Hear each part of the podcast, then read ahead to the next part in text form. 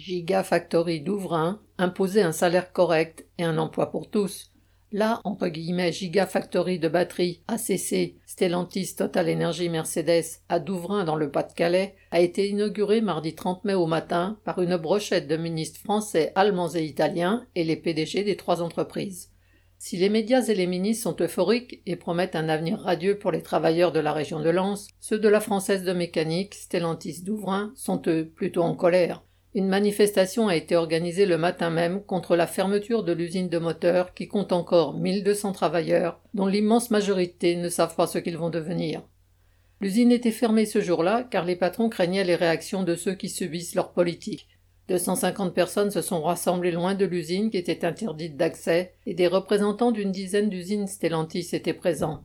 Les délégations de la CGT et de Sud, Poissy, ont pris la parole pour dénoncer l'utilisation par le PDG de Stellantis, Tavares, du passage à l'automobile électrique pour à la fois rafler des centaines de millions d'argent public, 1,3 milliard au total pour ACC, et justifier la suppression de milliers d'emplois dans le groupe pour rappel, Stellantis, Total et Mercedes ont fait à eux trois des dizaines de milliards de profits en 2022. À Douvrin, la Française de mécanique comptait encore 6000 emplois il y a quelques années. Ils seront maintenant 1200 à disparaître sous peu.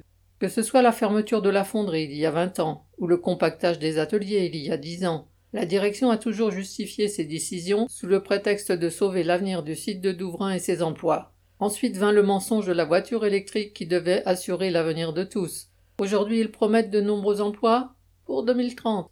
Les promesses deviendront, comme d'habitude, des mensonges. En attendant, dans l'usine, les cadences continuent d'augmenter. Les horaires sont modifiés en permanence. Une ambiance insupportable est créée dans les ateliers pour dégoûter le maximum de salariés et tenter de les licencier ensuite. Il faudra obliger Tavares à maintenir le salaire et l'emploi de tous, embauchés ou précaires. Les participants étaient bien conscients qu'ils devront se revoir souvent pour s'organiser et créer le rapport de force indispensable pour cela. Correspondant Hello.